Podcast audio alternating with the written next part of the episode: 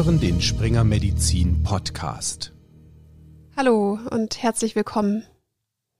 Über den Krieg in der Ukraine wird viel berichtet und unter anderem ist auch die medizinische Versorgung von Geflüchteten aus der Region ein relevantes Thema.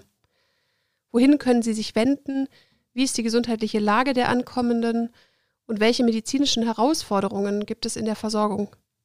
Natürlich ist die Versorgung von geflüchteten Personen oder Menschen, die keinen Zugang zum Gesundheitssystem haben, nicht erst seit der Ukraine-Krise ein Thema.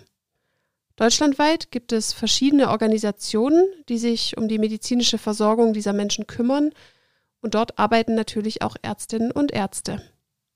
Und mit einer engagierten Ärztin aus München, mit Dr. Sabine Ruske, habe ich vor kurzem gesprochen.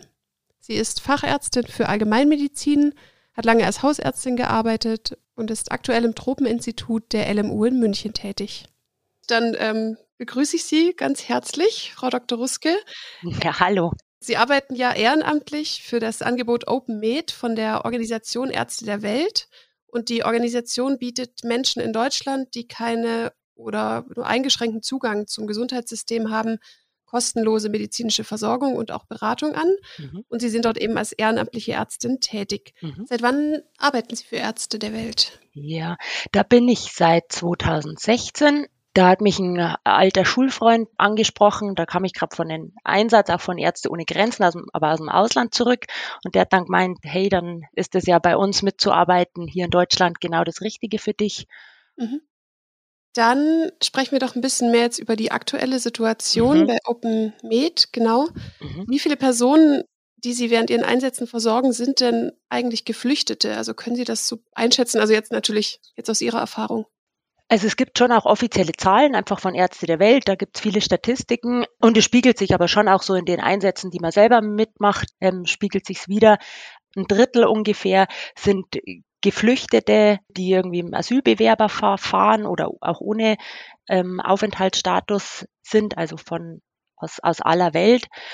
Wir haben einen großen Teil, ähm, auch ungefähr so ein Drittel etwa oder ja, ein Drittel bis fast die Hälfte EU-Migranten, die vor allem aus osteuropäischen Ländern hierher kommen, als Tagelöhner, die äh, in den, also immer wieder mal auch über einige Monate hierher kommen und dann wieder in ihre Länder zurückreisen. Das sind vor allem Patienten aus Bulgarien, Rumänien.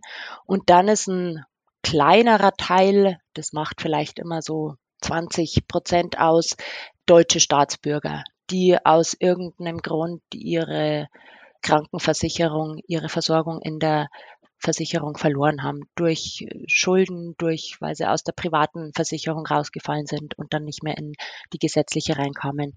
Und die Geflüchteten aus jetzt ähm, Nicht-EU-Mitgliedstaaten sind vor allem afrikanische Länder, Nigeria, häufig Afghanistan, Syrien. Und jetzt kommen eben ein großer Anteil oder ja, ein Anteil Ukraine-Geflüchteter hinzu. Okay, also das, das ist spürbar, dass da immer mehr Menschen auch aus der Ukraine ankommen. Ja, also vor allem, wir haben ja unterschiedliche Einsätze. Wir haben einmal mobile Einsätze, wo wir mit einem mobilen Behandlungsbus wirklich nur für so Akutversorgung ähm, einmal immer in der Bayern-Kaserne oben im Norden von München für wo, wo Leute ohne ähm, Wohnung, also Obdachlose, hm, übernachten können, einmal die versorgen und einen Einsatz immer am Hauptbahnhof machen, einmal in der Woche. Und dann haben wir eine feste Anlaufstelle, dass man sich wie so eine kleine Hausarztpraxis vorstellen kann. Und bei den Einsätzen am Hauptbahnhof, bei der den mobilen Einsätzen, da ist es sehr spürbar, weil da jetzt natürlich ja auch klar am Hauptbahnhof die viele Reisende, die Geflüchteten ankommen und das dann oft auch so eine der ersten Anlaufstellen ist. Also da ist es am spürbarsten. In der Bayern-Kaserne ist es im Grunde fast unverändert wie bisher. Und in der Anlaufstelle kommen dann diejenigen, die wir am Hauptbahnhof eben ähm, denen wir da von unserem Angebot in der Anlaufstelle eben mitteilen. Das ist auch ein kleinerer Teil. Also der Hauptanteil ist am Hauptbahnhof spürbar. Also ich hatte gestern wieder einen Einsatz, da waren es von, ich habe jetzt nicht mitgezählt, es waren es glaube ich fünf, sechs, also ungefähr ein Drittel der Patienten ähm, waren Ukraine-Geflüchtete. Sie sind ja schon länger bei OpenMed ähm, tätig und ich würde jetzt ganz gerne erstmal so ein bisschen allgemein zu Ihrer Arbeit sprechen, dass man sich das ähm, vorstellen kann mhm. und dann vielleicht später noch mal ein bisschen spezifischer auch auf die Geflüchteten aus der Ukraine eingehen. Aber vielleicht können Sie mir und dann eben auch unseren Hörenden einen Einblick geben, wie so ein Einsatz denn abläuft für Sie bei OpenMed. Ist auch wieder unterschiedlich, weil wir einmal die Anlaufstelle und einmal den Bus haben.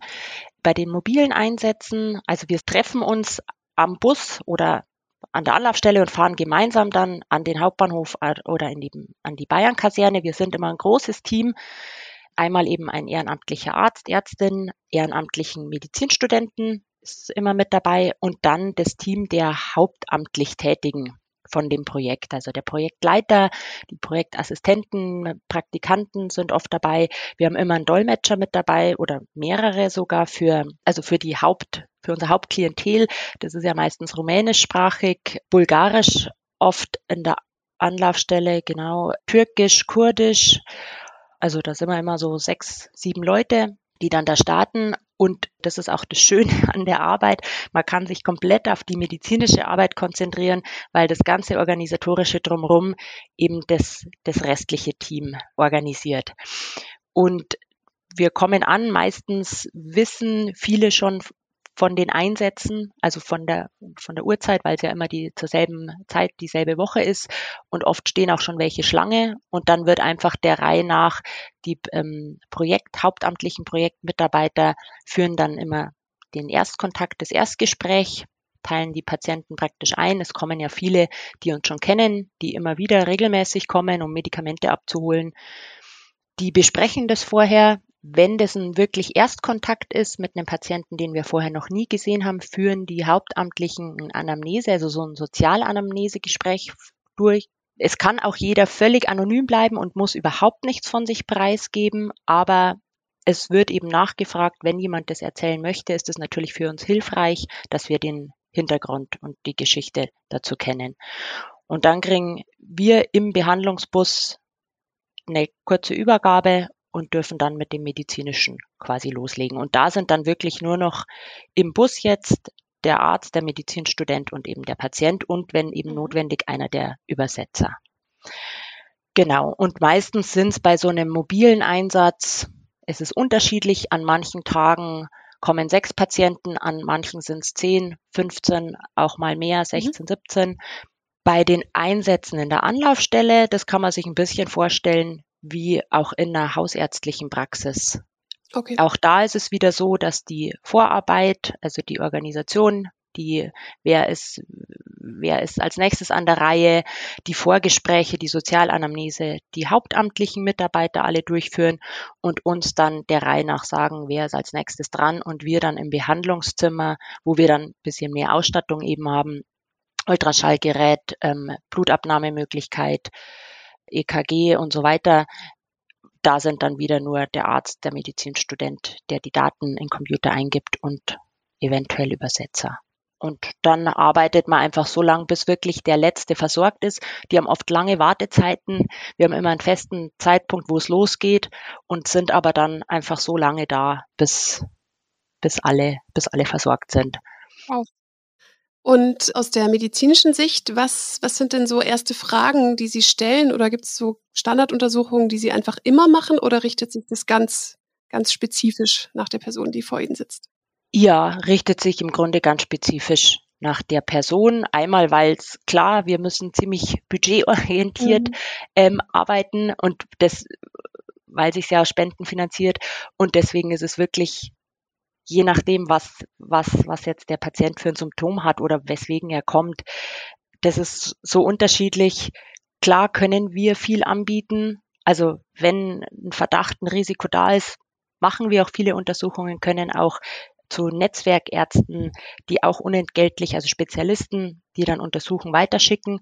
Mhm. Aber wenn jetzt jemand erstmal nur kommt und sagt, äh, er hätte gern eine Schmerztablette, weil er seit Tagen so Kopfschmerzen hat, dann kriegt der wirklich einfach erstmal nur das und klar eine körperliche Untersuchung und eine genaue Anamnese, aber da wird jetzt dann nicht routinemäßig bei jedem Blut abgenommen. Mhm.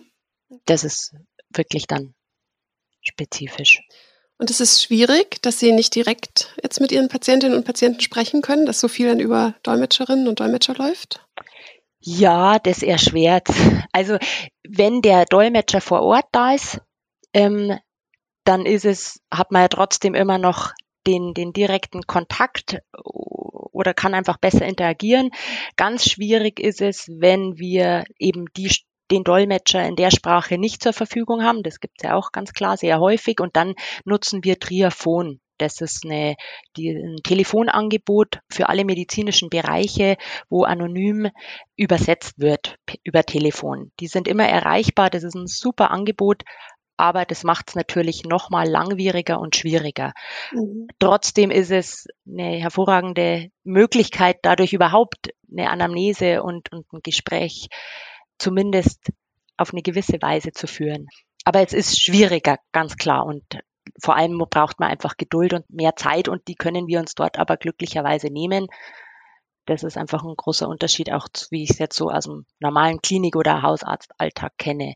Wenn da ein Patient einfach eine Dreiviertelstunde braucht, dann ist das so. Und das weiß jeder und müssen einfach alle anderen warten. Okay, das ist wirklich schön, ja. Und was sind denn jetzt nochmal allgemein denn häufige Erkrankungen, die Ihnen so insgesamt begegnen?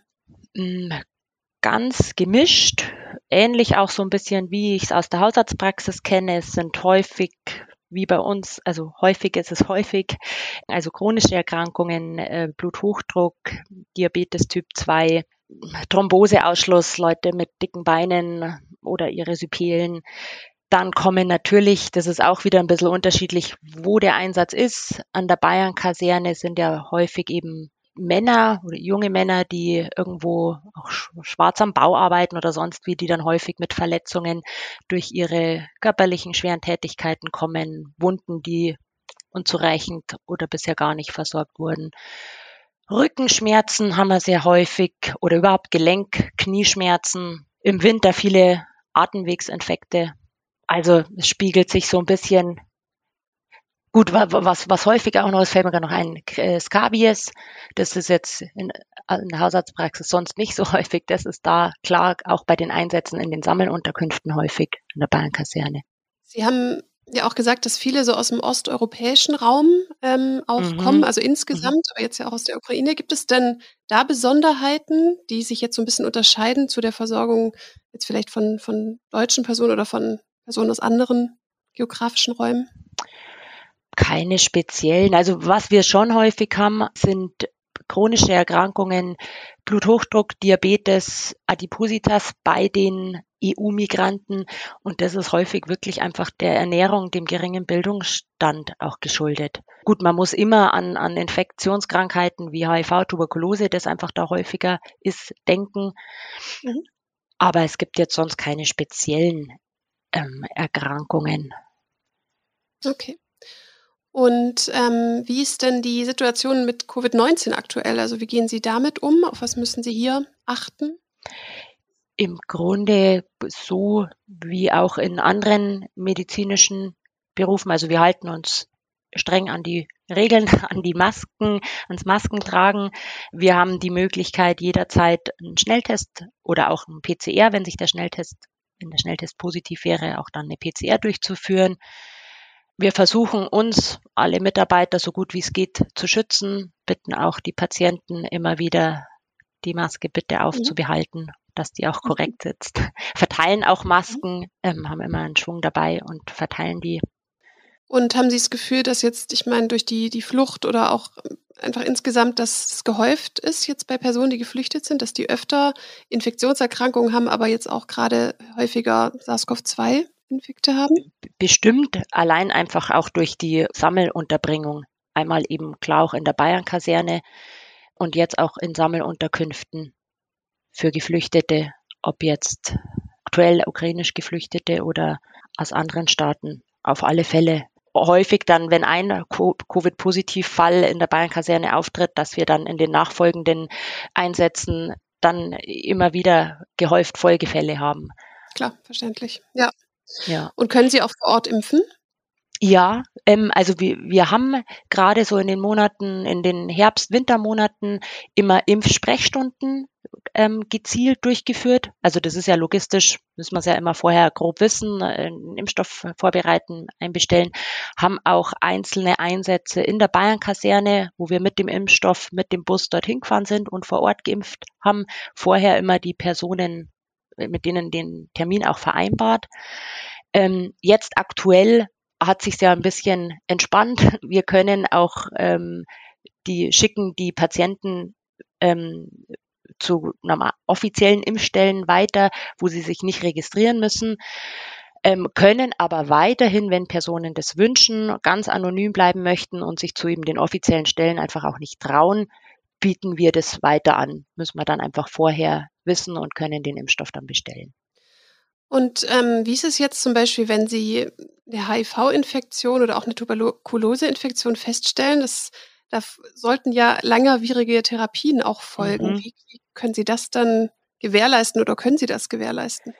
Also wir bei von der Organisation Ärzte der Welt nicht, aber, also und es ist dann immer wahnsinnig schwierig, aber es gibt schon Möglichkeiten, dass wir dann mit der Stadt, in Zusammenarbeit mit der Stadt, ähm, versuchen, für die Person eine Kostenübernahme zu organisieren.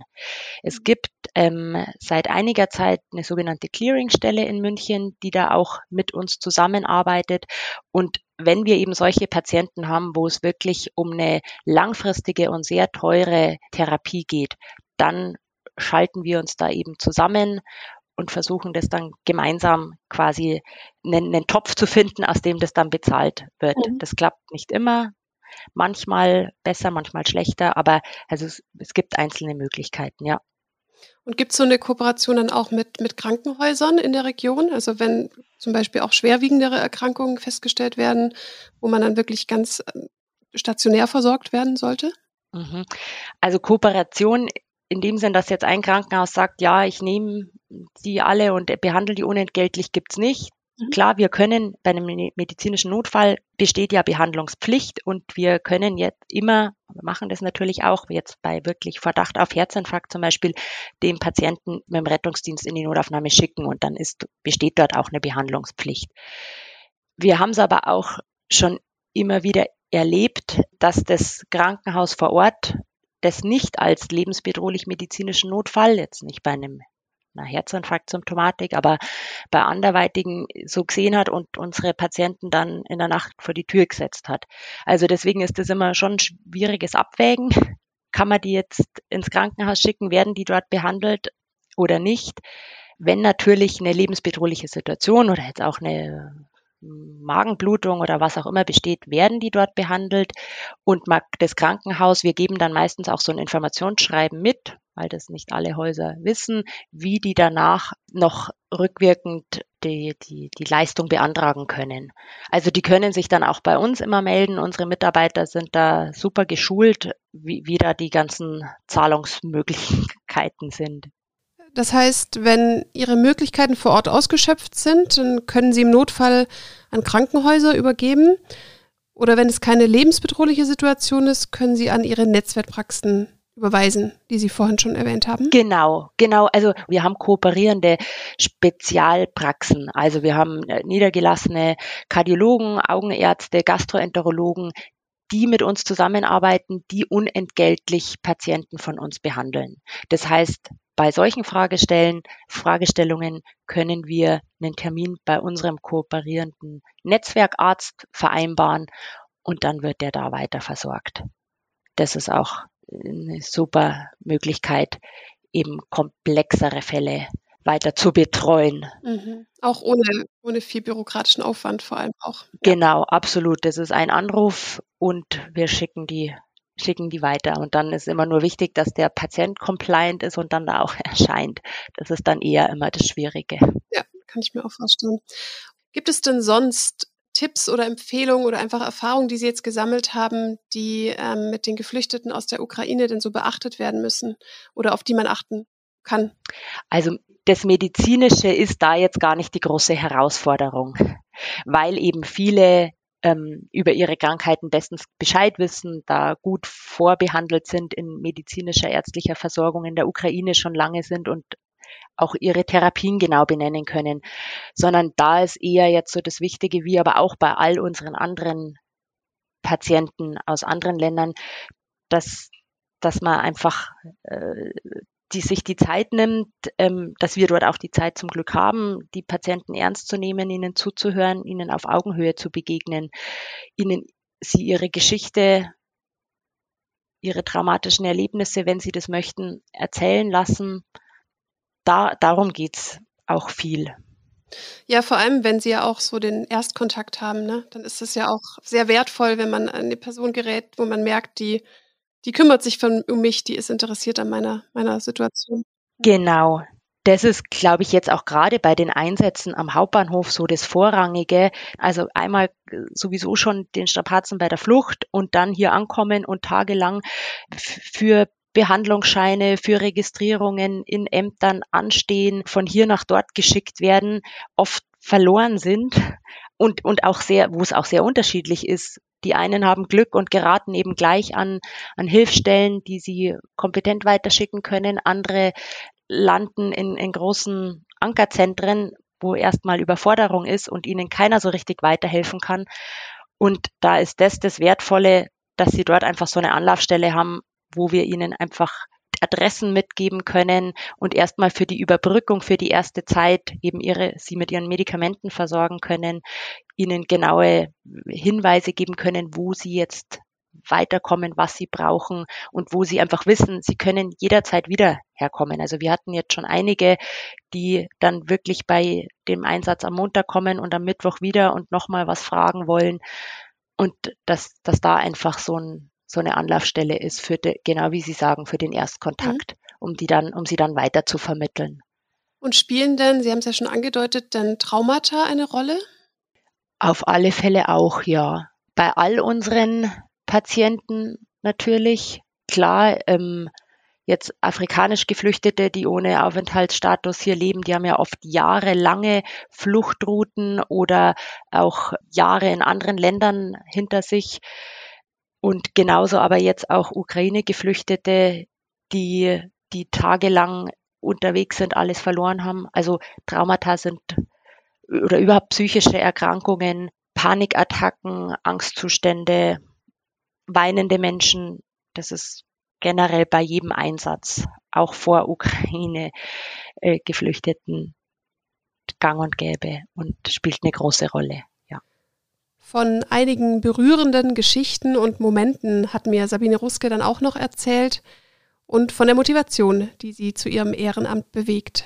Bei jedem Einsatz sind so viele Momente, die einen berühren und betroffen machen. Man nimmt immer was mit nach Hause. Ein älterer Mann, der war aus dem Irak, der hat mich lange beschäftigt oder beschäftigt mich noch. Also und der steht auch für so viele unserer Patienten. Der lebt hier in Deutschland, also der kam wegen Blutdruckmedikamenten und war einfach schwer depressiv, ist bei seinen Söhnen untergetaucht, weil seine Aufenthaltsgenehmigung abgelaufen ist und er aber erzählt hat, er kann nicht in den Irak zurück, er weiß nicht, wo er dahin soll, seine Familie gibt's nicht mehr, die gesamte Großfamilie ist im Krieg umgekommen oder ermordet worden. Er hat nur noch seine zwei Söhne, die einen Aufenthaltsstatus hier in Deutschland haben. Bei denen lebt er jetzt ohne seine gültigen Papiere in ständiger Angst. Das war einfach so ein gebrochener Mensch. Das, das nimmt man lange mit, ähm, so jemanden zu begegnen. Und im Grunde sind, sind es bei allen diesen auch kleinen Geschichten, alle, die, die jungen Männer, die ähm, ohne Perspektive hier aus, aus EU-Mitgliedstaaten zum Arbeiten kommen und in der Bayern-Kaserne schlafen, machen einen genauso betroffen wie die rumänischen Frauen, die auf der Straße leben, betteln und mir dann, da kommen ja oft viele, die, die uns, die immer wieder zu uns auch kommen, uns dann die Fotos von ihren Kindern zeigen, die sie ein paar Mal im Jahr bloß sehen, denen sie das Geld schicken, denen sie ab und zu telefonieren. Das, das berührt mich dann genauso. Und die Motivation, sind ja immer viele Gründe. Einerseits ist es einfach so diese, die Ungerechtigkeit, die gerade in Deutschland irgendwie auch beschämend ist, dass es einfach so viele Menschen hier gibt, die keinen Zugang zu einer ärztlichen Versorgung haben, wenn sie krank sind oder Schmerzen haben. Und dass man da einfach mit der Ausbildung als Mediziner, mit dem Studium, das finanziert wurde, mit dem Glück, das, das ich so mein ganzes Leben über habe und hatte, dass man da einfach die Möglichkeit hat, diesen Beruf auch für sowas einzusetzen. Und klar, man macht es ja auch immer in gewisser Weise für sich selber. Für mich ist es auch was sehr Bereicherndes. Ähm, ich, man fühlt sich auch nicht mehr so hilflos und machtlos gegenüber oder hat einfach das Gefühl, man tut wenigstens ein bisschen was angesichts so des ganzen Elends. Und das ist eigentlich eine sehr große Motivation und das macht auch daher dann wahnsinnig Spaß, auch mit dem Team. Ja. Natürlich da einfach Leute zu treffen, die das genauso sehen. Ja, das, das kann ich mir gut vorstellen. Ja, dann vielen Dank für Ihre Einblicke, Informationen und, und Ihre Perspektive. Ja, gerne, nichts zu danken. Und dann wünsche ich Ihnen alles Gute. Vielen Dank. Und damit sind wir am Ende dieser Folge. Ich bin Annika Asfalk, Redakteurin bei springermedizin.de. Wenn Sie Interesse haben, bei Ärzte der Welt mitzumachen, können Sie sich dort direkt melden. Aktuell sucht die Organisation verstärkt nach kooperierenden Praxen für ihr Ärztenetzwerk. Einen besonders großen Bedarf gibt es in den Fachrichtungen Augenheilkunde, Kardiologie oder Gastroenterologie, aber eigentlich sind alle Fachrichtungen gefragt. Das gilt auch für die Anlaufstelle. Hier ist zurzeit ein großer Bedarf an Psychiaterinnen und Psychiatern. Die Links dazu finden Sie dann in den Folgenbeschreibungen. Und auch weitere Hinweise und Links gibt es dort. Empfehlungen und Tipps zur Versorgung Geflüchteter oder auch noch Links zu ein paar anderen Organisationen, die ähnliche Angebote wie Ärzte der Welt bereitstellen. Schauen Sie dort also gerne mal rein. Danke, dass Sie dabei waren und dann bis zur nächsten Folge.